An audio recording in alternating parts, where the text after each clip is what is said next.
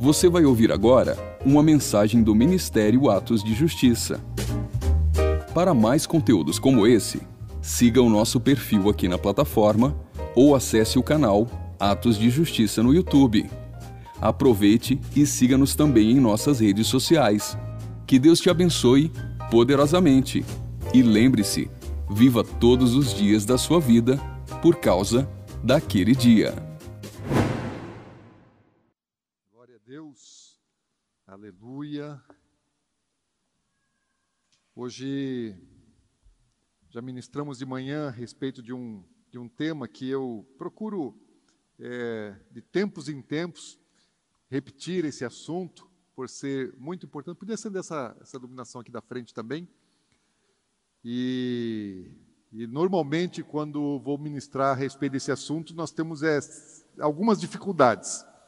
Eu lembro que, é, numa das ocasiões que eu falei sobre o temor a Deus, é, houve uma manifestação, uma presença de Deus tão poderosa, tão forte, mas tão forte, mas tão forte, na época ainda lá na, na Avenida Zarã, e, e, e, na realidade, nos 14 anos de atos de justiça, foi, foi a ocasião que Deus veio com mais, com mais é, presença. Apagaram as luzes aqui laterais? Não? Está tudo bem aí? Foi a vez que eu senti mais assim a, a manifestação da presença de Deus no ambiente quando nós falamos a respeito do temor a Ele. E infelizmente aquele culto ele não está no YouTube. Deu problema, gente. Deu problema na internet, deu problema em gravação, deu problema. Né? Outras ocasiões que ministramos a respeito do assunto, deu problema de som. Tem alguns, tem umas duas mensagens lá no YouTube sobre uma de 2016, outra de 2018. Né? É, uma delas está com um som ruim, mas sempre que vai falar a respeito do temor a Deus, é, a gente tem bastante resistência. Então eu tenho certeza de uma coisa: é da vontade dele. Amém? Você quer saber o que é importante para Deus? Olha o que é que o inimigo está atacando. Né? O que, é que o diabo é contra. Onde é que o diabo age. Aquilo é importante para Deus. Então, se você tem dificuldade de saber o que é importante para Deus, né? olha onde é que o diabo ataca. E esse é um assunto que o inimigo não quer nem um pouco que a gente tenha entendimento e conhecimento. Eu queria que você abrisse a sua Bíblia no livro de Salmo, número 128, versículos 1 e 2.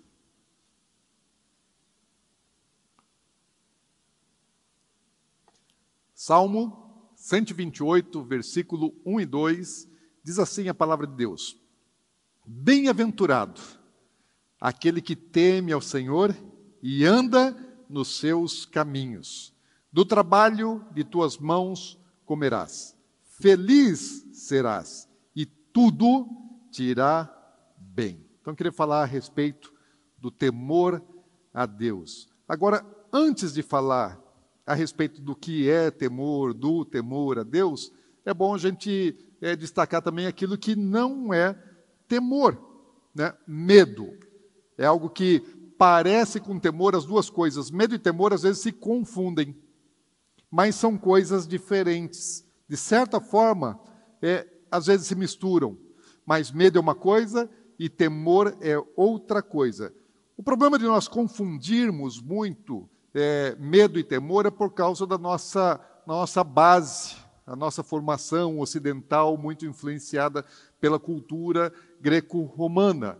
E, inclusive, é, no Novo Testamento, que foi é, nos dado em grego, a palavra que é traduzida tanto para temor como para medo é a mesma, é phobos, né? de onde vem fobia, mas o original hebraico e a língua que Jesus falava também, é, e que os apóstolos, que os discípulos falavam, os originais, ela existem dois termos distintos né, para falar a respeito de, é, de medo e de temor. Aliás, temor tem mais de um termo. Existem dois termos que são traduzidos normalmente por temor, que é irá, é, iré são duas palavras hebraicas para temor, e, e medo é pachad. Agora, medo é um sentimento ruim.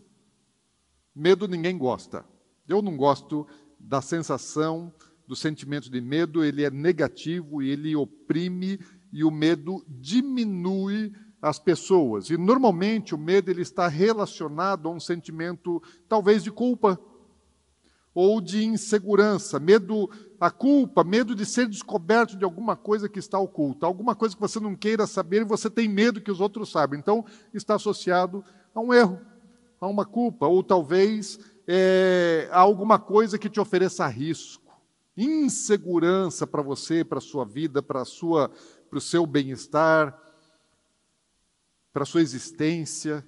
E muitas vezes também o medo está relacionado ao desconhecido. Alguma coisa que você é, não conhece, você pode ter medo. Por exemplo, criança normalmente tem medo escuro.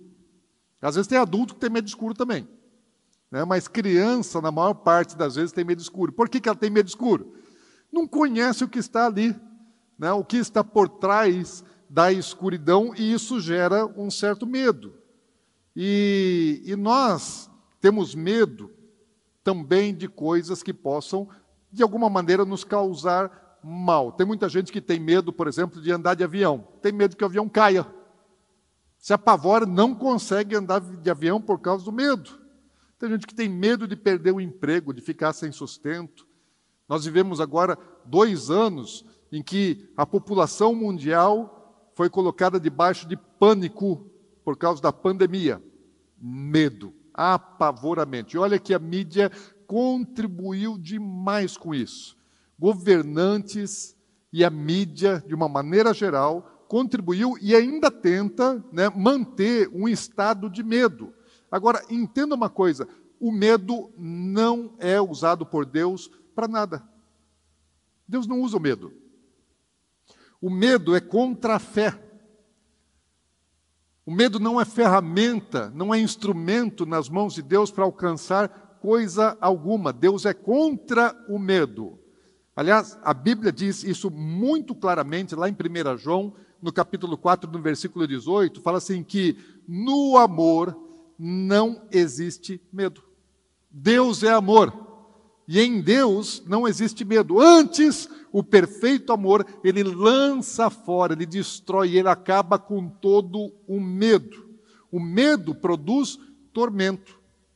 E a Bíblia continua dizendo: logo aquele que tem medo não é aperfeiçoado no amor. Ou seja, quem tem medo? Quem não está seguro em Deus. Deus não opera usando o medo para fazer com que ninguém é, se aproxime dele. Ao contrário, quem explora o sentimento de, medo é o diabo. Ou seja, é, a Globo é do diabo, tá, gente? Os outros meios de comunicação que exploram o medo também são do diabo, tá? Porque Deus não está nesse negócio, não. Né? Quem põe medo? O, os governantes que colocaram medo, pânico, apavoramento no meio do povo, eu não estou dizendo sobre irresponsabilidade, não é isso que eu estou dizendo. Estou falando assim de estimular o medo, o pânico, propositalmente, com um objetivo de controle, de apavoramento, de fazer muitas coisas que foram feitas aí durante esse período. Isso é coisa do cão. Medo é coisa do diabo. O verdadeiro amor lança fora todo o medo. E o temor? Se o temor não é igual a medo, o que é o temor? Se o medo está associado muitas vezes ao desconhecido, o, e foi o caso que nós vimos agora, né, né, durante essa pandemia, o povo com medo de alguma coisa que não conhece, aliás, a ciência está aprendendo a respeito do assunto. Né, por um tempo dizia assim: olha, é, se vacinar, a vacina tem 97% de, de, de cobertura, depois não, agora só tem 80%, depois você tem, tem 70%, depois tem 50%, depois agora não cobre mais ninguém. Não estou dizendo nada contra a vacina, só estou dizendo assim que está se descobrindo. E mentiram para a gente um monte, ou não é? Não mentiram para a gente? Cada dia era um tipo de informação. Agora você compara aquelas informações que surgiram lá atrás com a realidade de hoje, mentiram dizendo que era verdade. Não era verdade, era mentira. Eles podiam pensar assim: "Ah, eu acho isso". Não, mas afirmavam como algo correto, 100% científico e verdadeiro. Mas é temor, ele está relacionado ao conhecimento, ao entendimento, ao reconhecimento de algo grande, forte e poderoso. O nosso, o nosso dicionário da língua portuguesa diz que temor é um sentimento profundo de respeito e obediência. Os dois termos mais usados para temor no Antigo Testamento, eles falam a respeito de reverência, de honra, de respeito. Então, temor não é medo, temor é reverência, é respeito, é honra, é reconhecimento de algo grande e poderoso. Lá em Hebreus capítulo 12, se você quiser abrir a sua Bíblia, Hebreus 12, versos 28 e 29 dizem assim: Por isso, recebendo nós um reino inabalável, retenhamos a graça pela qual sirvamos a Deus de modo agradável, com reverência e santo temor. Por quê? Porque o nosso Deus é fogo consumidor. Você sabia que Deus é fogo consumidor? Em várias, em várias vezes na Bíblia, chama Deus de um fogo consumidor, muitas vezes, não poucas. Não é aqui somente no Novo Testamento, lá no Antigo Testamento fala várias vezes. Por exemplo, lá no, no livro de Salmo, no capítulo 97, vou ler para você no versículo 3 a 5, diz assim: Adiante dele vai um fogo que lhe consome os inimigos em redor. Os seus relâmpagos alumiam o mundo, a terra os vê e estremece derretem-se como cera os montes, na presença do Senhor, na presença do Senhor de toda a terra. Sabe de uma coisa? Vai haver um momento que a Bíblia está dizendo assim que os montes, quando Deus ele estiver assentado no tribunal, no trono branco, para julgar todos, absolutamente todos, humanos, anjos, demônios, quando Deus estiver sentado no trono branco, Fala que o céu vai se enrolar e vai fugir da presença de Deus. Os montes vão, ó, rapar, vão sair fora. Por quê? Porque sabem quem é Deus, que é um fogo consumidor. E o, o temor a Deus, ele vem à medida que nós vamos entendendo e conhecendo, olhando a sua, a sua grandeza, a sua santidade, o seu poder. Enquanto eu, não, enquanto eu não sei isso, enquanto eu não reconheço o poder, a grandeza, a majestade, a santidade de Deus, eu não tenho temor. Sabe que o profeta Isaías, ele já era profeta nos cinco primeiros capítulos do livro dele. Isaías, ele era a boca de Deus, conhecia a palavra e ele era a boca de Deus, ele sempre estava dizendo assim: olha, ai daqueles que acordam cedo e já começam a se embriagar. Ai daqueles que compram todas as propriedades e querem ter monopólio, querem ser donos de tudo. Ai daqueles que praticam injustiça. Ai daqueles que exploram necessitado. Ai desse, ai do outro, ai de não sei quem mais. Ele era um profeta que tinha o dedo apontando para os pecados e para os pecadores. Até que um certo dia ele estava no templo, adorando a Deus, ministrando ao Senhor, porque ele era um profeta, mas ele era um sacerdote. Ele estava ministrando a Deus no santo lugar e aí a glória de Deus se apresenta no santo lugar. Deus vem rodeado de querubins. E fala que aquele lugar se encheu da glória, da fumaça da glória da presença de Deus. E quando Isaías ele teve uma pequena experiência da por uma porção da glória de Deus, ele caiu em si, e aí já ele não mais dizia ai desse, ai do outro, ai de mais não sei quem. Ele já disse assim: é ai de mim. Ai de mim que sou pecador, sou um homem de impuros lábios, habito no meio de um povo de boca suja. Ai de mim. Por quê? Porque ele viu a glória de Deus, a santidade, a majestade, o poder de Deus, e não só Isaías estava vendo isso, mas fala os querubins que estavam voando ali ao redor do Senhor, da glória de Deus, os próprios querubins, eles olhavam uns para os outros e diziam: Olha como ele é santo, olha como ele é santo, olha como ele é santo, ele é santo, ele é santo, ele é santo. Os querubins estão olhando, sabe o que está acontecendo ali? Os querubins, eles estão olhando para Deus e eles ainda estão vendo aspectos da santidade, da majestade, da grandeza de Deus que eles ainda também não conheciam, porque por mais que você conheça Deus, por mais próximo que estejam os querubins de Deus, nunca nenhum deles vai conhecer completamente a grandeza do Senhor. Porque é incapaz a qualquer ser criado conhecer plenamente o Criador. Deus é muito maior do que eu, você, qualquer anjo arcanjo, qualquer um da criação possa discerni-lo, conhecê-lo. quem conhece de fato a Deus, sabe que Deus ele é um fogo consumidor e não brinca com essas coisas. Quer ver uma, um exemplo?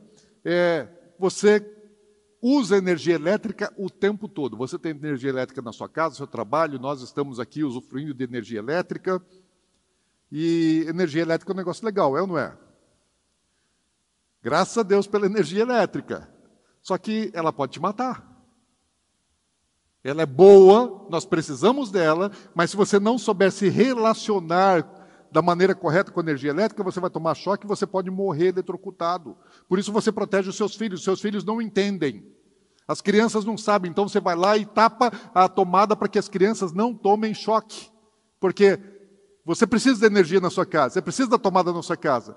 E você sabe que ela é boa e perigosa, mas a criança não sabe, ignora, desconhece, e ao desconhecer ela pode se acidentar com aquilo. Agora, Deus é muito mais poderoso do que a energia elétrica, muito mais forte, muito mais poderoso do que qualquer raio que, que seja lançado sobre a Terra.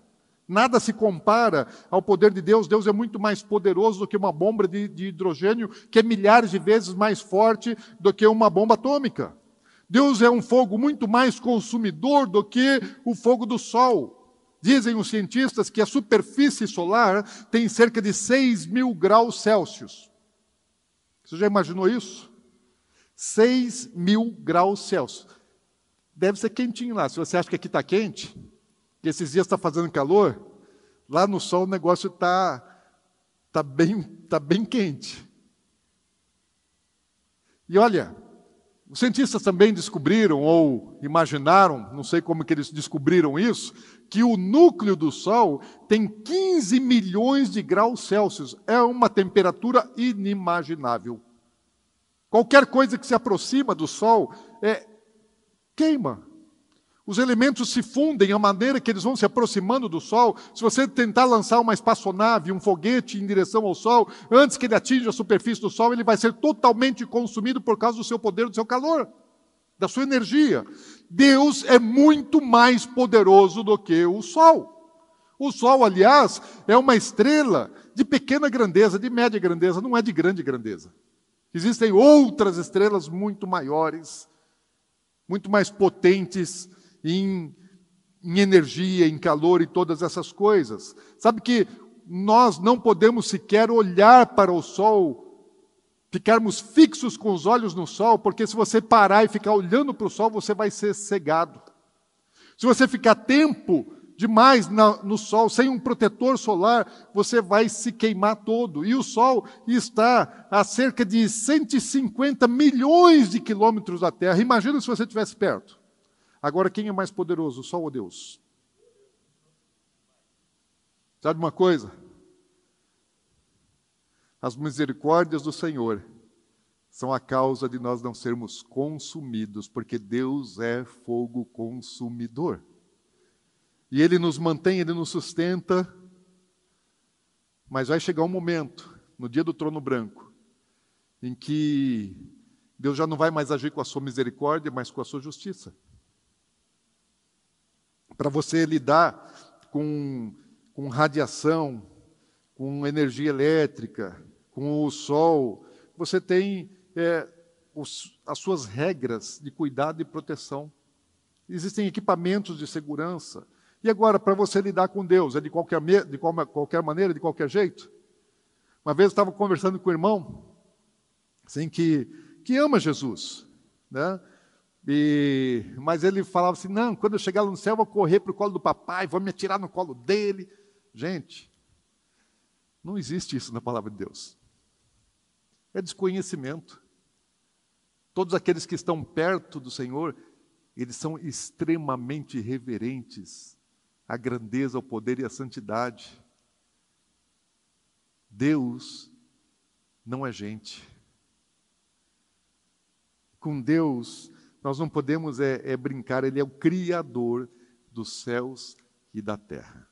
Sabe uma coisa? Tem muita gente que tem medo de Deus. Eu tinha medo de Deus. Quando eu era adolescente, eu tinha medo de Deus. Eu nasci num lar cristão, Sou filho, neto, bisneto, tataraneto, não sei quantas mais gerações de crentes aí para trás. Por parte de pai, eu sou quarta, quinta geração, eu acho. Por parte de mãe, bem mais. Mas assim, eu não conhecia o Deus dos meus, dos meus ancestrais, da minha família, dos meus pais. E durante toda a adolescência eu vivi longe de Deus, sabendo que existe um Deus, conhecendo a respeito de Deus. Eu ia na IBD, conhecia da Bíblia, mas eu não conhecia Deus. E eu tinha medo de Deus, sabe? Mas qual era o meu medo de Deus? Não é o que ele podia me fazer, é o que ele podia me tirar. Porque se eu me entregasse para Deus, eu tinha medo de perder todas as coisas que é, é, me davam prazer. Então eu era um, um jovem assim, é, entregue aos prazeres da carne aos vícios, às drogas, a imoralidades. E tudo isso, para mim, falei, eu sei que Deus não aprova isso. Então, se eu me entregar para Deus, Ele vai me tirar tudo isso. Eu não queria perder. Então, eu tinha medo de Deus, do que Ele podia me tirar. Ou seja, eu era completamente estúpido, porque eu não conhecia Deus, a sua bondade, a sua misericórdia e o prazer. Porque tudo que eu buscava era satisfação, era prazer. Até que um dia eu descobri que eu conheci Deus e tudo aquilo que me dava prazer se tornou nhaca. Porque em Deus eu encontrei o prazer que eu não encontrei em nenhum outro lugar. Então o medo, na verdade, ele nos emburrece. Todo mundo que tem medo está meio burrinho. E o temor? O temor da sabedoria. São coisas distintas. Lá em Salmo 111, versículo 10, fala assim: Salmo 111, 10. Diz o temor do Senhor. É o início, é o princípio, é o começo da sabedoria. Como é que você alcança a sabedoria? Todos nós queremos ser sábios. E para onde você entra na sabedoria? Sabedoria não é inteligência, sabedoria não é conhecimento científico, ok? Tem muito cientista que é tolo. E tem muito analfabeto que é sábio. Sabedoria, inteligência, conhecimento são coisas diferentes. E qual é o começo, a base, o fundamento da sabedoria? É o temor a Deus. E aí é que começa. Não tem jeito de você ser sábio sem ser temente a Deus. Você pode ser extremamente culto e totalmente estúpido por falta de temor a Deus. Então, enquanto o medo nos afugenta, porque tudo aquilo que você tem medo, você, é, você se distancia, você foge. Mas aquilo que, aquilo que você teme te atrai. Medo espanta, temor atrai. Pensa que um, um surfista, uma onda grande, gigante, pode matar? Pode destruir? Claro, todo surfista sabe. Mas ele foge da onda grande ou ele se atrai pela onda, grande? Ele fica ali em cima da sua prancha esperando a melhor onda. Ele sabe que é a mais perigosa, mas é exatamente aquela que ele quer surfar porque ele se sente atraído. Ele tem respeito por ela.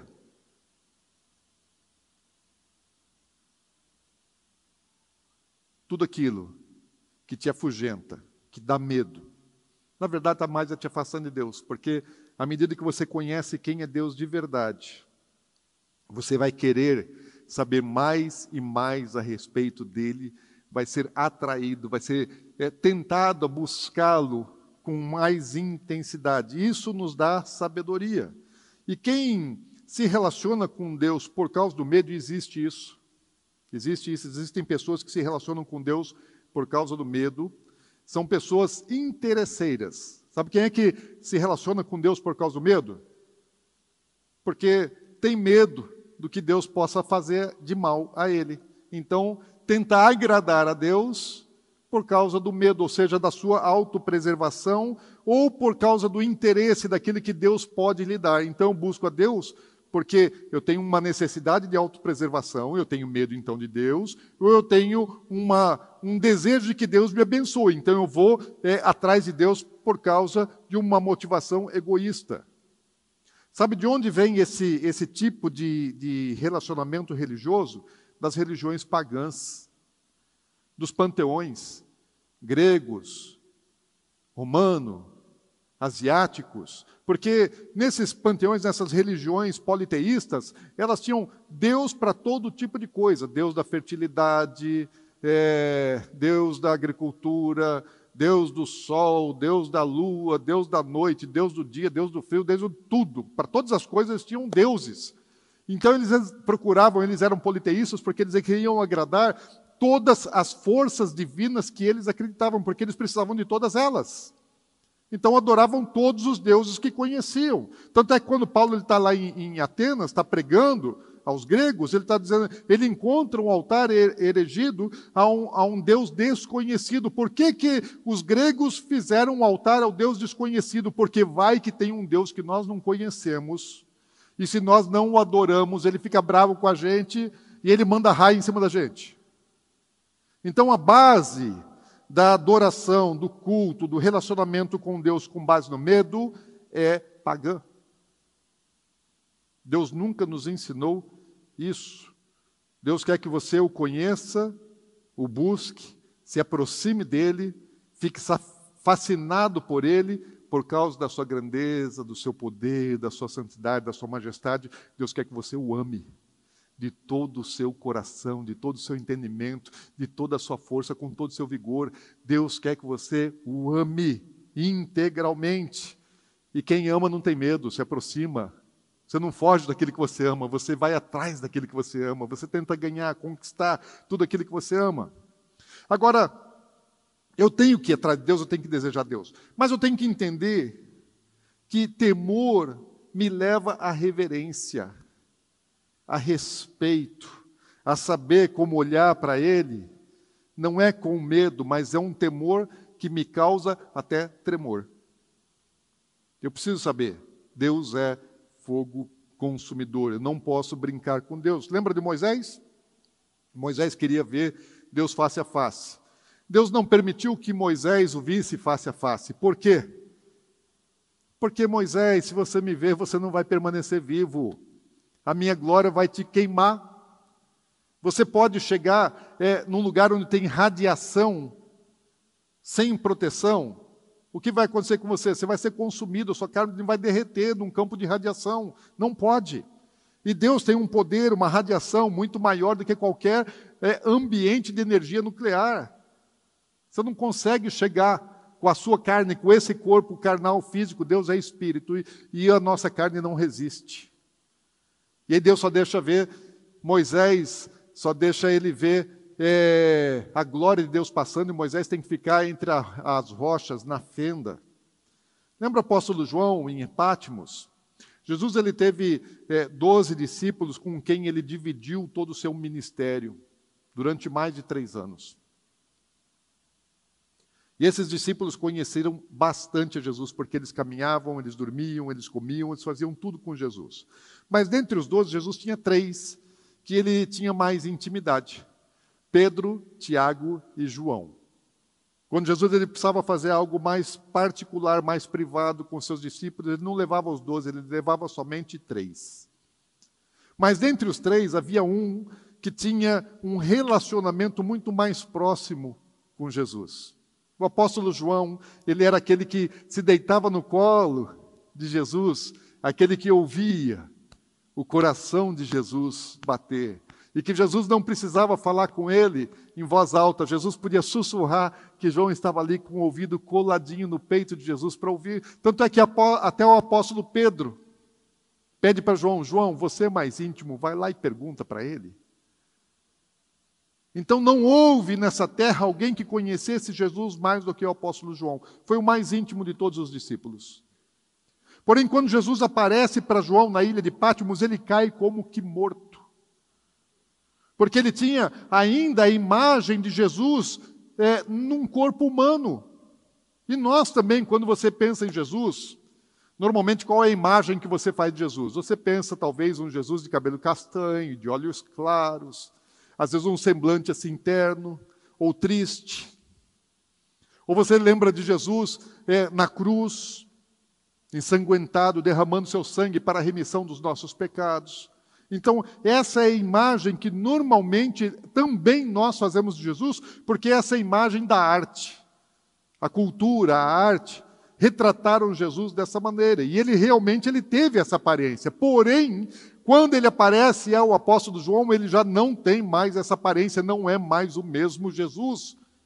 Agora é um Jesus revestido de glória. Ele já subiu aos céus, ele já sentou à destra do Pai, e ele já está revestido de poder e glória, e a ele foi dado um nome que é sobre todo nome. Ele venceu. E João então ele se depara com esse Cristo. E aí ele teme.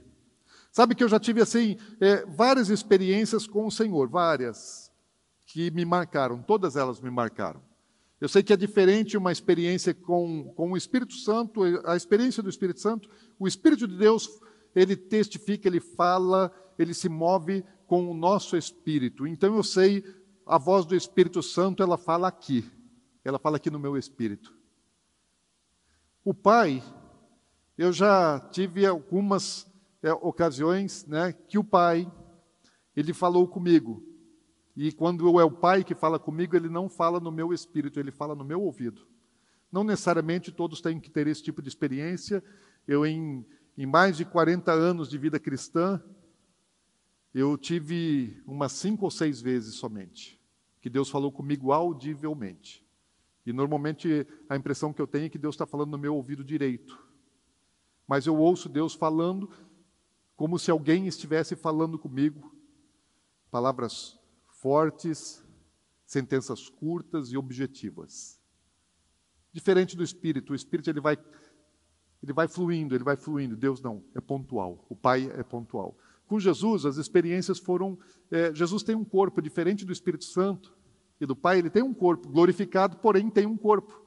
Ele levou o corpo, o corpo natural dele não ficou na sepultura. Jesus levou esse corpo e esse corpo foi glorificado, foi transformado. Jesus tem um corpo. E as minhas experiências com o Senhor Jesus, elas foram corpóreas. Jesus tem uma aparência física, Jesus ele tem um corpo. E ainda que eu tenha tido algumas experiências assim com o Senhor, teve uma ocasião que eu estava na minha sala de oração e eu estava ajoelhado ali num tapete, de frente para uma poltrona, e eu estava ali orando e tinha uma presença tão marcante, tão forte, mas de repente a presença ela intensificou, ela aumentou, e eu senti como se o Senhor estivesse em pé atrás de mim. Eu já tive ocasiões em que eu senti a presença de Jesus em pé e eu queria ir para Ele, mas naquela eu senti Ele atrás e era uma presença assim terrível. Eu não podia suportar aquela presença. Eu não aguentava aquela presença. E eu tive que pedir para ele, Senhor, para. Falo, não, não, não, não, não eu não suporto. Porque me deu um temor com um tremor.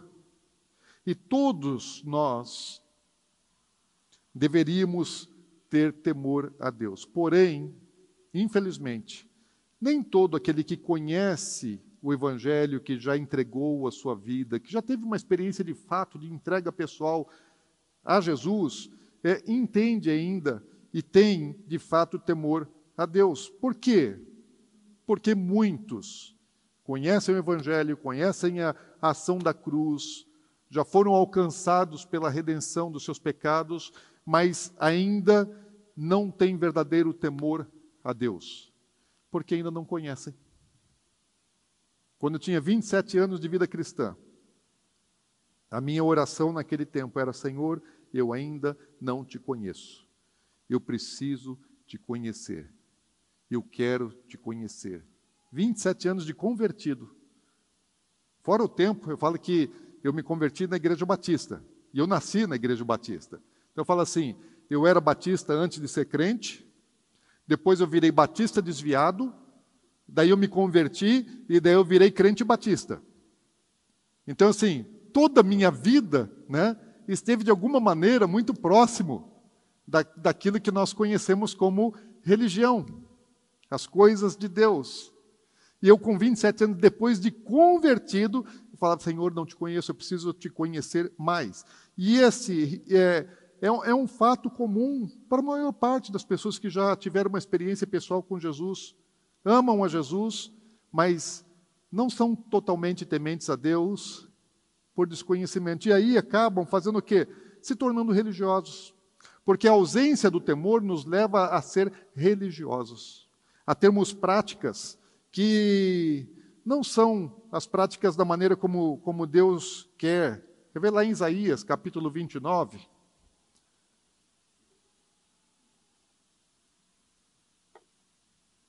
Isaías, capítulo 29, versículo 13. Diz assim a palavra do Senhor: O Senhor disse: Visto que este povo se aproxima de mim, olha só, está falando de um povo que se aproxima de Deus, que busca Deus, e com a sua boca e com os seus lábios me honra. O povo está indo a Deus, estão adorando, estão cantando louvores, estão honrando, exaltando, glorificando o nome de Deus. Mas o seu coração está longe de mim. Conhecem aqui, mas não conhecem aqui. Sabem quem é Deus, mas não experimentaram no seu íntimo. E ele continua: e o seu temor para comigo consiste só em mandamentos de homens que maquinalmente aprendeu. Ou seja, Deus está falando de um relacionamento sintético, formal, impessoal, religiosidade. E assim muitas pessoas hoje acreditam até que estão desfrutando aquilo que Deus tem para elas, mas ainda estão é, na coisa é, aprendida maquinalmente, princípios humanos, estão ainda na, na coisa informal, virtual, impessoal, não conhecem a Deus de maneira íntima. Até tentam servir a Deus. E como? Da sua maneira do seu jeito, às vezes a maneira como aprendeu. Aprendeu dos pais, aprendeu dos seus líderes, aprendeu nas ministrações, nas pregações, aprendeu a fazer alguma coisa. E na sua mente até pensa, eu estou fazendo a vontade de Deus, eu amo a Deus, eu estou servindo a Deus, mas no, de fato Deus ele não olha somente para aquilo que a gente pensa, para aquilo que a gente faz, Deus olha a motivação, Deus olha para o interior, Deus olha o nosso coração na maneira mais profunda. E o nosso relacionamento com Deus não tem que ser do jeito que eu acho. Tem muita gente que, que constrói o seu próprio Deus, a sua própria imagem e formato de Deus. Isso aí tem demais, gente. Tem demais. Se você pegar um cara que fuma baseado direto, ele tem o um jeito dele, de, o Deus dele. Ele sabe, pô, Deus mal barato. Ele vai te falar de Deus, ele vai falar de Jesus. Qual o conceito, a concepção dele, como é que ele se relaciona com, com Deus, mas o religioso também, ele é diferente do maconheiro, mas também conhece Deus. E também se relaciona com Deus. Talvez de uma maneira mais bíblica, mas às vezes ela é mais formal. Só que, como que eu tenho que me relacionar com Deus? Não é da maneira que eu acho, não é da maneira que eu quero, não é da maneira que eu acredito, é do jeito que Ele quer. Davi era um cara apaixonado por Deus, sim ou não? completamente apaixonado. Eu, eu assim me inspiro muito em Davi. Eu, eu já pedi para Deus muitas vezes, falei, Senhor, me dá um coração igual o coração de Davi. Um dos meus salmos preferidos é o Salmos 27, 4, onde Davi ele fala assim sobre o único desejo que ele tinha na vida dele. Davi só queria uma coisa: ele era rei. Ele tinha uma nação inteira, ele tinha poder, ele tinha riqueza, ele tinha tudo na mão dele. Um cara que nunca perdeu uma batalha, um general, um rei poderoso, amado por todos, popular, extremamente popular. Tinha aprovação lá, olha, perto dos 100%. Tinha uns poucos rebeldes que eram contra Davi. Mas o povo estava com Davi. E sabe de uma coisa? Davi não estava interessado em nada disso. Nem na riqueza, nem na fama, nem no poder, nem na popularidade, nem nas suas conquistas e vitórias. Davi ele dizia assim: Uma coisa só eu quero. Eu quero ficar com ele. Eu quero ficar na casa dele todos os dias da minha vida. Eu quero desfrutar da sua glória. Eu quero ver a sua glória. Eu quero meditar na sua palavra todos os dias para não pecar contra o Senhor. Davi tinha um foco, ele tinha um objetivo: eu quero é Deus. Talvez ninguém mais na Bíblia relate tanto como Davi que queria Deus de uma forma intensa. Um adorador, compositor, escreveu tantos poemas, tantos salmos, cantou tantos louvores para Deus. Talvez não tenha tido um homem mais apaixonado por Deus nessa terra do que Davi. Um adorador mais verdadeiro. Agora, mesmo um cara desse, cheio de boas intenções e motivação correta do coração, o que, que ele faz numa certa ocasião? Ele queria tanto a presença de Deus em Jerusalém, porque era o lugar que Deus queria que o templo fosse construído. Havia lá o tabernáculo que estava lá em Siló, mas é, a arca tinha sido levada pelos filisteus e a glória foi-se embora de Siló e aquela tenda está velha, está desgastada, está rota e não tem mais glória de Deus naquele lugar. Eu conheço Siló. É só ruínas. Mas a glória de Deus esteve ali por mais de 360 anos.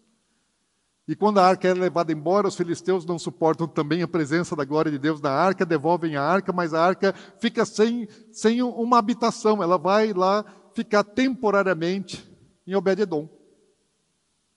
E Davi ele quer trazer a arca para Jerusalém, o lugar do centro de adoração a Deus. E ele está com a motivação certa, eu quero trazer de volta a glória de Deus, e eu quero dar o melhor. Deus não deixou ele fazer um templo, mas falei, mas eu vou fazer uma tenda caprichada, vou colocar aqui turnos de adoração ininterrupta, 24 horas vai ter adoração nesse lugar, vou colocar um monte de gente para fazer isso. Servir a Deus, orar, adorar a Deus, ministrar a Deus o tempo todo. E com essa motivação ele fala: vou trazer a arca. Eu imagino assim que Davi ele, ele pegou a melhor carruagem, mandou construir uma carruagem específica para isso, a mais bonita, mais gloriosa, formosa que ele podia fazer. Pegou os melhores bois para puxarem aquela carruagem. E o povo todo aplaudiu e, e, apoiou Davi, e os sacerdotes estavam com ele falando: Davi, é isso aí, Davi, estamos trazendo a glória de volta. Está todo mundo concordando com Davi. E ele está com a motivação certa. Aí coloca a arca na carruagem, dá tudo errado. Boi tropeça, a carruagem começa a virar, a arca vai despencar. Usar vem para segurar e Deus fulmina usar. Ele queria segurar para que a arca não caísse no chão. Por que, que deu tudo errado? Porque, ainda que a motivação estivesse certa, a forma não estava da maneira como Deus havia ensinado. Davi não leu lá na palavra como é que se faz. Deus já havia ensinado lá na Torá como é que a arca tinha que ser transportada. Não era de maneira mecânica, não era num carro, não era virtual. Tinha que ser no ombro, é algo pessoal. O sacerdote tinha que colocar, os sacerdotes tinham que colocar a arca, as suas varas no ombro e levar a arca no ombro. É assim que se leva. Não é mecanicamente. Nós estamos na internet, nós estamos no YouTube, fazemos coisas online, fazemos coisas assim, mas Deus, Ele não quer distanciamento, Deus quer algo pessoal, não impessoal. E nós estamos nos tornando cada vez mais impessoais. E a nossa cultura, a nossa sociedade desse dia, desses dias é cada vez mais impessoal, como diz hoje Ana Paula de manhã, ela orando aqui. Sim, as pessoas hoje, elas já praticamente nem usam mais telefone para falar uma com as outras, só usam é, é, é, é, os aplicativos de comunicação, de mensagens. Elas não querem mais ligar, não querem mais é, ouvir a voz da pessoa, ser interrompido pela pessoa, quer só ela falar e, de, e, e preferencialmente só manda uma mensagem, um texto curto escrito. Cada vez nós vamos nos tornando mais impessoais em todos os nossos relacionamentos, e isso também acontece, acaba acontecendo nas nossas relações com Deus. Agora, quando nós não tememos a Deus, o que acontece com uma pessoa, mesmo que seja convertida, que não conhece a Deus, não teme. E quando não teme, acaba fazendo a própria vontade. Porque Deus tem uma vontade. Mas aquele que não tem temor, mesmo conhecendo a vontade de Deus, só faz aquilo que lhe convém. Quando a vontade de Deus está de acordo com a sua vontade, é fácil você fazer. Mas quando Deus te quer uma coisa e você quer outra, aquele que não teme, faz aquilo que ele próprio quer. Não obedece. Então, um cristão Qualquer um de nós tem esse tipo de vontade, de falar mal da vida alheia.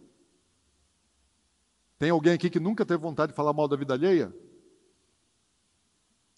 Todos nós, né? Então, o que não teme, você sabe que está errado. Mas você sente vontade de falar mal da vida alheia, se você não tem temor a Deus, você vai lá e fala. Você quer assistir é, novela, você quer assistir Big Brother, você quer ver pornografia, você sabe que essas coisas não prestam, que estão contaminadas, mas você quer, você faz o quê? Vai lá e vê. Se enche dessa lixaiada toda. As pessoas que não têm temor a Deus, elas também não conseguem se submeter às autoridades constituídas por Deus.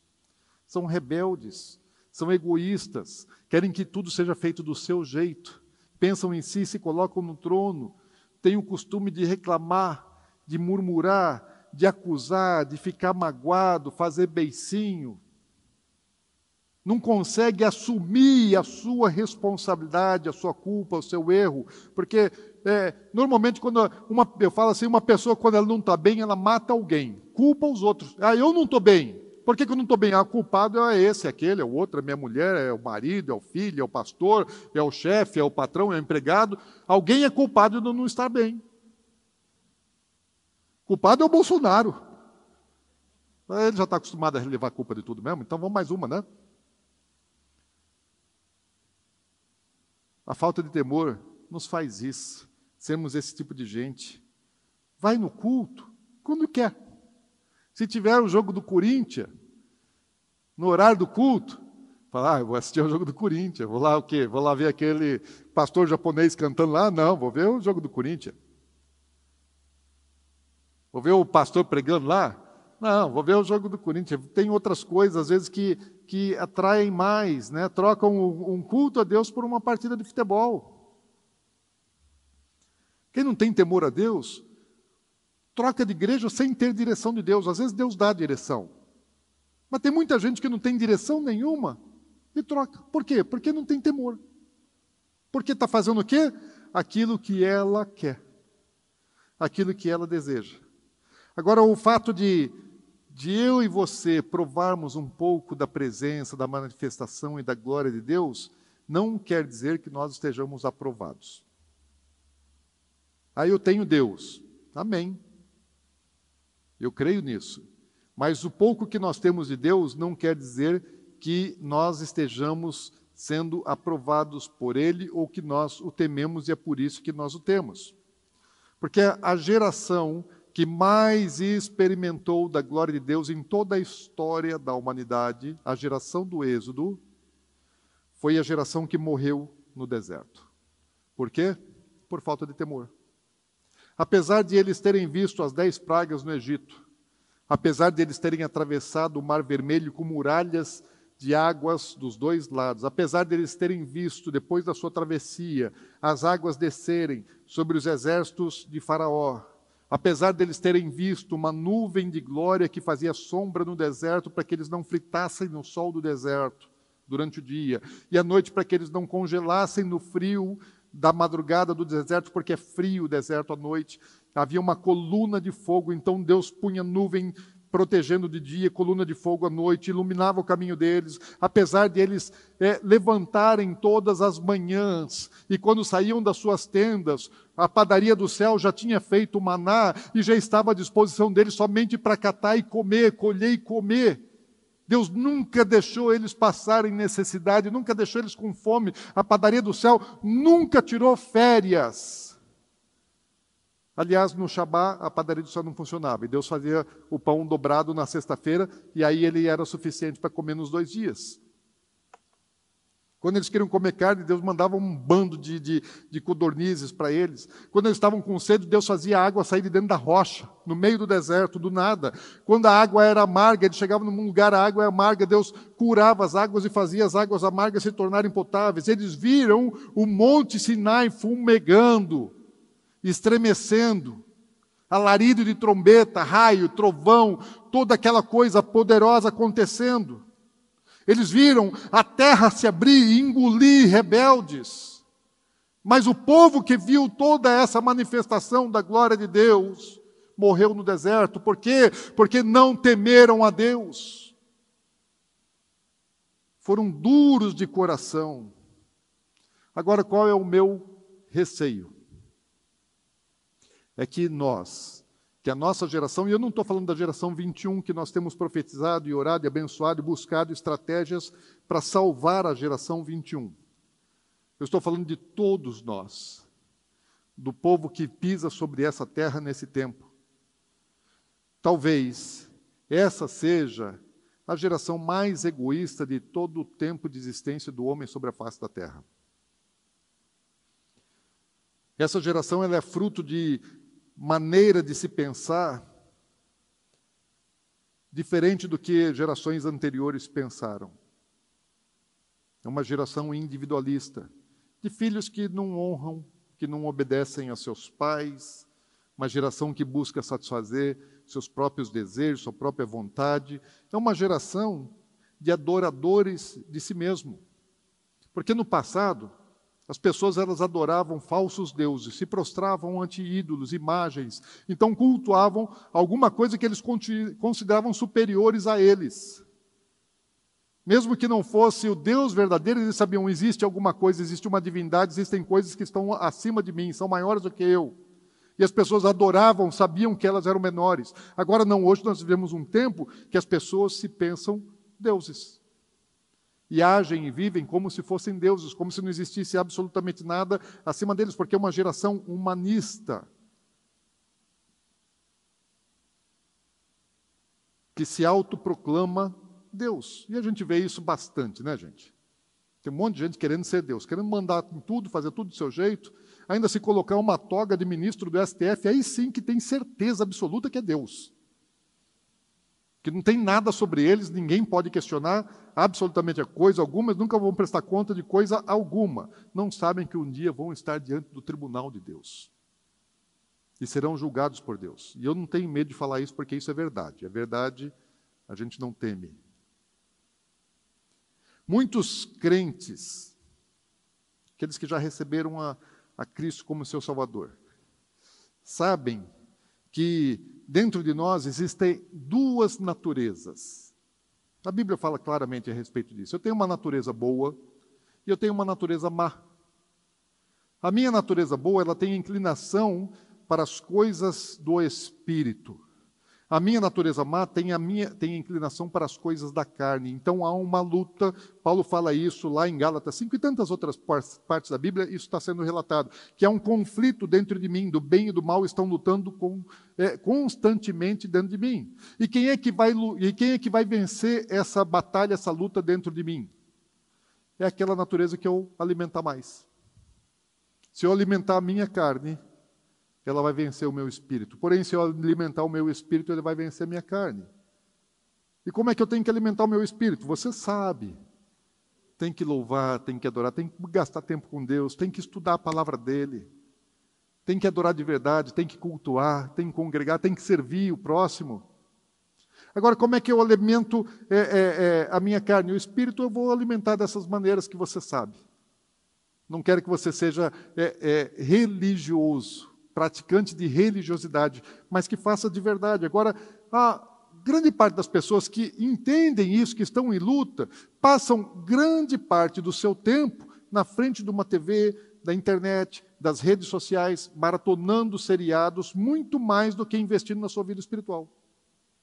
Uma pessoa consegue ficar lá e assistir vários episódios de um seriado num só dia. Toma porre, overdose, de seriado do Netflix. Passa horas e horas e horas assistindo aquilo. Mas se vai no culto, não consegue ficar duas horas. Fica sem paciência. Fica ansioso para o culto acabar logo, para ir para a pizzaria. Sabe qual é o estado espiritual do mundo hoje? Do mundo. E nós estamos inseridos no mundo. Temos que ser luz no meio das trevas.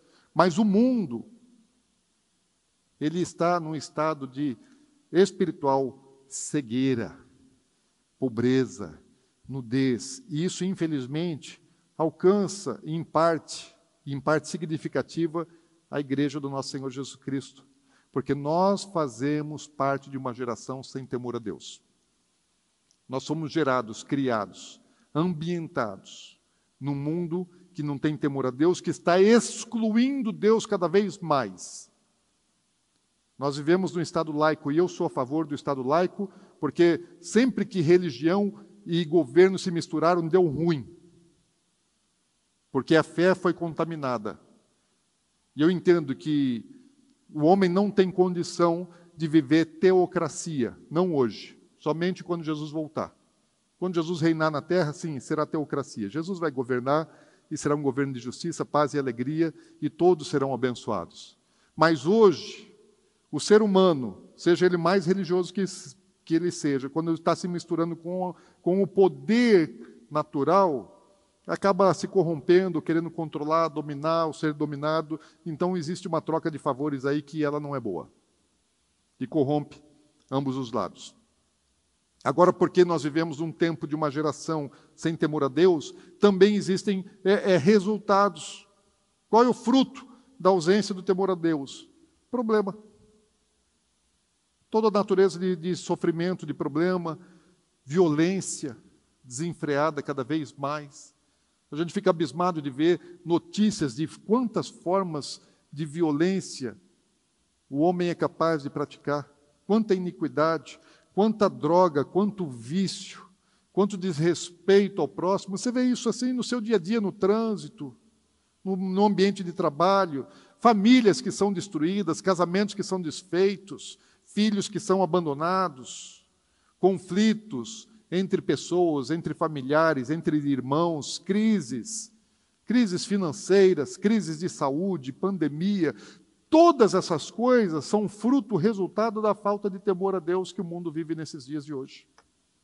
Se nós fizermos uma pesquisa no meio cristão e colocássemos questões mais ou menos assim do tipo: você tem problema com imoralidade, com pornografia? Você cobiça a mulher do próximo, o esposo da próxima, você tem práticas desonestas, você sonega impostos, você sonega imposto de renda, você mente. Você cumpre os seus compromissos, é fiel nos seus horários, tem responsabilidade com essas coisas. Que tipo de resultado você imagina que nós teríamos? Se fizéssemos isso no meio cristão. Pega assim, vamos pegar os milhões de brasileiros que se declaram crentes. E se eles respondessem sinceramente, eu acho que a gente ficaria apavorado com o perfil da igreja. Porque esse tipo de pesquisa, eu, eu lembro um tempo foi feita uma pesquisa mais ou menos assim, não exatamente com essas questões, mas dentro desse contexto, com pastores nos Estados Unidos. E e assim, para frustração e tristeza de todos nós, mais de 80% dos pastores estavam com problemas nessas áreas. Estou falando dos líderes. Não estou falando do corpo. Estou falando dos líderes, dos cabeças. Agora, se, se o líder está assim, imagina o liderado. Nós vivemos um tempo terrível. Agora, por quê? Falta de temor. Homens que se investem e que são chamados para uma obra, para um ministério, estão brincando com Deus, não temem a Deus.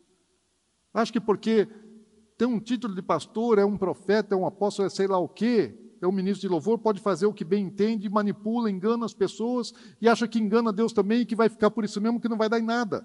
Isso é absolutamente falta de temor, porque se nós conhecermos a Deus como Ele é, quem é Deus, o tamanho da sua santidade, da sua grandeza, da sua majestade, do seu poder, o Deus que criou todas as coisas, que fez o céu e a terra, que mantém o universo em funcionamento, cuja minha vida está na mão dele e ela pode ser interrompida imediatamente se ele quiser, ou ele pode me dar muitas coisas, ou ele pode me tirar tudo.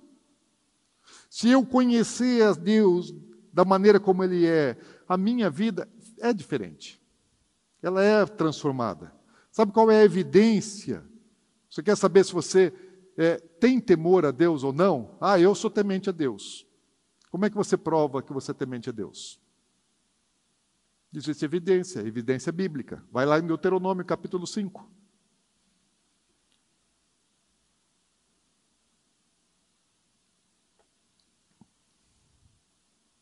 Já vimos lá nos Salmos que lemos, mas vamos ver, tem muito mais, na Bíblia vai falar muito a respeito disso. E vamos pegar então essa porção. Deuteronômio 5, 29. Deus diz assim: Quem dera, falando para o seu povo, que eles tivessem tal coração. Eu queria que vocês tivessem um coração. Que coração? Que me temessem e guardassem em todo o tempo todos os meus mandamentos. O que é que evidencia o temor a Deus?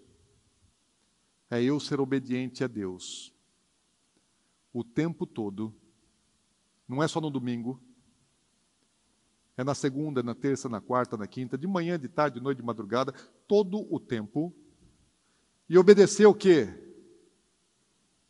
Todos os meus mandamentos. É isso que Deus está dizendo.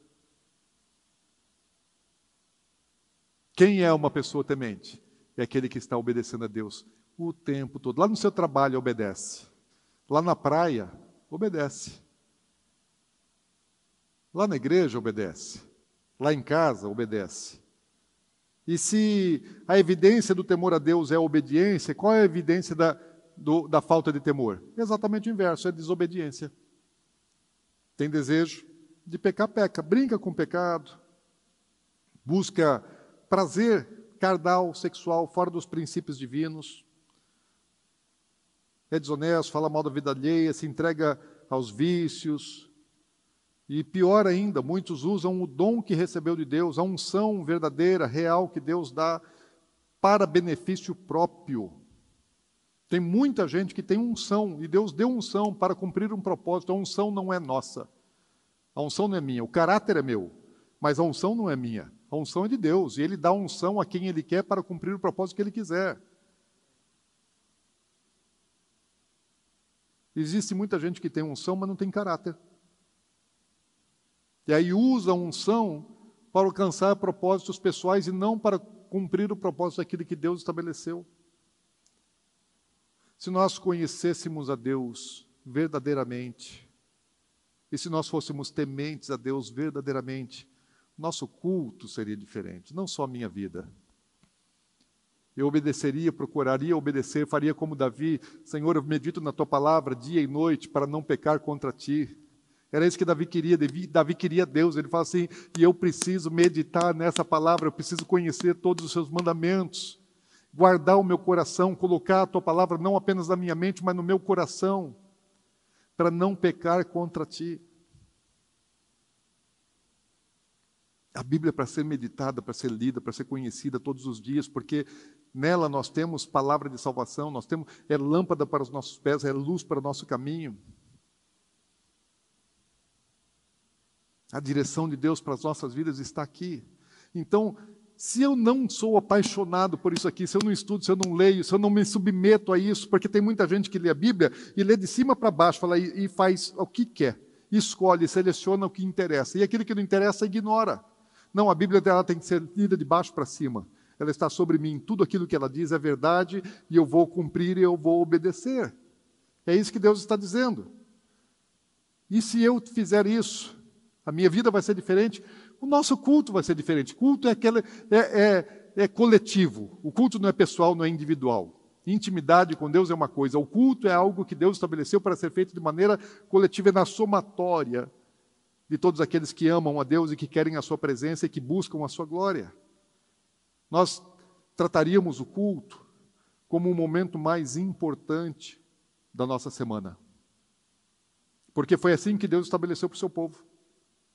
Eu amo quando nós temos seminários, congressos, porque normalmente quando tem um seminário, tem um congresso, tem um evento, é, as pessoas elas vão para aquele evento e elas vão com uma motivação, elas vão desejosas de alguma coisa. Elas querem, têm uma expectativa, formam uma expectativa, vai vir um preletor, um músico, alguma coisa, tem alguma coisa diferente, tem alguma coisa a mais, tem um, tem um plus, tem um extra. E aí tem algo de Deus que eu quero receber e as pessoas elas vão com vontade, vão com sede, vão com desejo de receber Deus. E, e normalmente quando existem esses eventos assim, Deus vem mais, por quê? Porque as pessoas foram com desejo.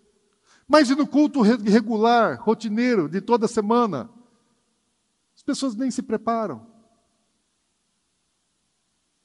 Saem de casa para ir para o culto como se fosse para o supermercado. Não se posicionaram. Não refletiram, não pensaram. Vem no carro, vem brigando, marido e mulher vem discutindo, vem brigando, mandando as crianças calar a boca e tudo mais. Daí chega na igreja, ó, todo mundo quieto agora porque chegamos na igreja. Se nós conhecêssemos ao Deus que nós cultuamos, nós procuraríamos dar a Ele o nosso melhor. A gente se prepararia, esperaria o momento do culto, com desejo, com ansiedade, com necessidade, falando, não vejo a hora de chegar, que nem Davi queria o tempo todo.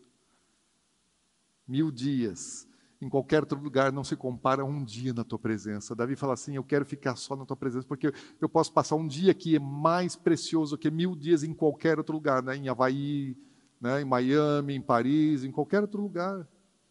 Um dia na tua presença vale mais do que mil dias em qualquer lugar que você ame, que você queira, que você deseje.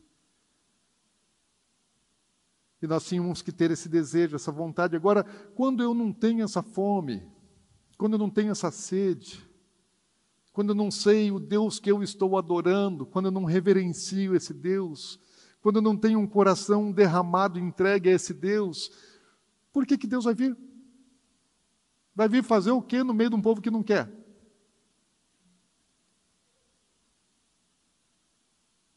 Quem quer a glória de Deus? Eu quero a glória de Deus. Sabe o que, que vai atrair a glória de Deus? É o nosso coração. É o meu coração, é o seu coração. É a verdade da adoração. É a verdade. Eu sei, hoje tem muita gente está viajando. Tem bastante gente viajando. Mas tem muita gente que está em casa, está no shopping, está no cinema, está passeando, está fazendo outra coisa. Por quê? Porque ah, deu vontade de fazer outra coisa. Ou seja, o culto é menos importante. Qual responsabilidade tem Deus com um povo que não o reconhece, que não dá o seu melhor para Ele?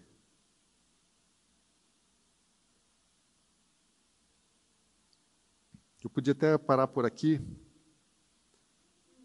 mas eu coloquei outras coisas Deixa eu tentar passar rápido algumas coisas aqui. Talvez fosse hora de parar e para a gente meditar. Louvor, vai vindo para cá. Mas sabe assim que quando a gente teme a Deus, isso dá um fruto porque ele ele ele freia nossa natureza carnal. O temor a Deus, ele é um freio para a nossa natureza carnal. Aquilo que habita em nós de mal, ele é consumido pelo temor a Deus. Nós respeitamos uma placa quando tem lá assim: cuidado, choque elétrico, perigo, perigo, alta tensão. E quando você vê um, uma placa de alta tensão, de perigo, você respeita aquilo.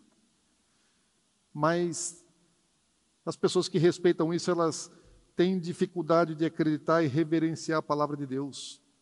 Uma placa de advertência produz mais efeito do que a palavra revelada de Deus.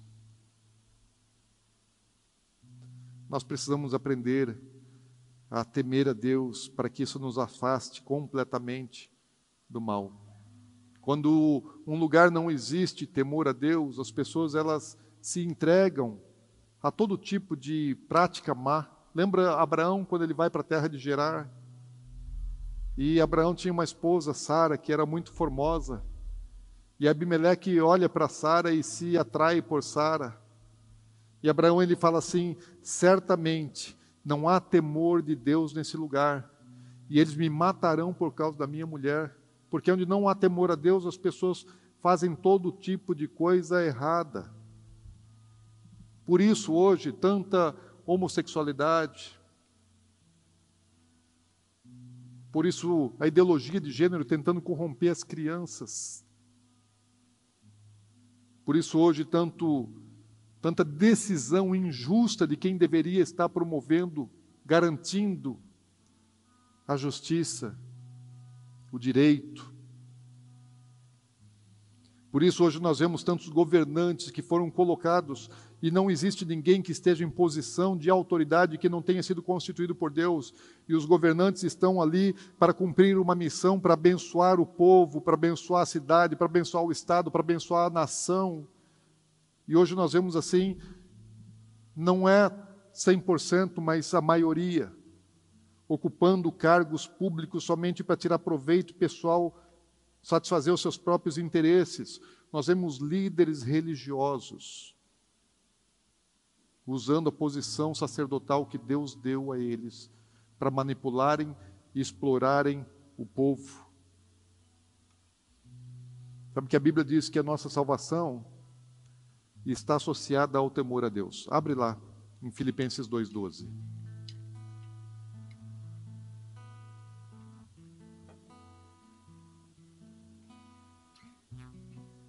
Filipenses 2,12 diz assim: Assim, pois, amados meus, como sempre obedecestes, não só na minha presença, porém muito mais agora na minha ausência, desenvolvei a vossa salvação com temor e tremor. Paulo está dizendo assim, gente, leva a sério. O dia que eu tomei a decisão de entregar minha vida para Jesus, eu dei o passo. Mas ele fala assim: aquele que permanecer fiel até o fim será salvo. Fala assim, eu tenho que desenvolver isso, eu tenho que dar continuidade, porque uma criança, se você eh, gerar um filho, se você der a luz a uma criança e você abandonar aquela criança, ela morre. Ela precisa crescer, ela precisa se desenvolver. E é disso que Paulo está dizendo assim: nós precisamos desenvolver a nossa salvação, o novo novo nascimento. Nós nascemos de novo, mas não podemos ficar somente no ato do novo nascimento. É um desenvolvimento de crescimento todo o tempo, em temor. E Jesus nos advertiu muito a respeito disso. Lá em Lucas 12, 5, Jesus diz assim: Eu, porém, vos mostrarei a quem deveis temer. Temei aquele que depois de matar tem poder para lançar no inferno. Sim, digo-vos, a esse deveis temer. Jesus está dizendo: temam a Deus. Se nós conhecermos a Deus, nós vamos temer a Deus. Você já leu também lá em Atos, no capítulo 5, Novo Testamento, período da graça. O Espírito Santo já havia sido derramado sobre a igreja. E o que está acontecendo ali? Tem um casal, Ananias e Safira, que estão mentindo. Estão mentindo para os apóstolos, estão mentindo para a igreja, estão mentindo para Deus. E no Novo Testamento, no período da graça, o que, que Deus faz? Executa. Mas isso não é coisa da lei? Não, isso é coisa de Deus. Deus é fogo consumidor. Hoje Deus nos tem poupado pela sua misericórdia, nós não somos consumidos por causa das misericórdias do Senhor. Mas vai chegar um momento que todo mundo vai ter que prestar contas. Quando eu temo a Deus, existe um grande benefício para a minha vida. Lá em Salmo 128, o primeiro texto que nós lemos, versículos 1 e 2 fala assim: Bem-aventurado, feliz aquele que teme ao Senhor anda no seu, e anda nos seus caminhos do trabalho das suas mãos comerás, feliz serás, e tudo te irá bem. Sabe o que, que acontece? Você é bem-aventurado, você é feliz em todas as coisas, você vai bem em absolutamente tudo. Promessa de Deus, a Bíblia não mente, ela não é exagerada. Aquilo que Deus fala, Ele cumpre, fala: teme a Deus, teme a Deus, teme a Deus. Que tudo te irá bem, você vai ser feliz, você vai ser abençoado. Teme a Deus, Agora, por que, que o diabo não quer que eu tema Deus? Porque ele quer minha, ele só vem para matar, roubar e destruir, então ele não quer isso. Nós lemos lá Deuteronômio 5, 29, não lemos? Volta lá, porque eu não li até o final de propósito. Então vamos ler o versículo inteiro.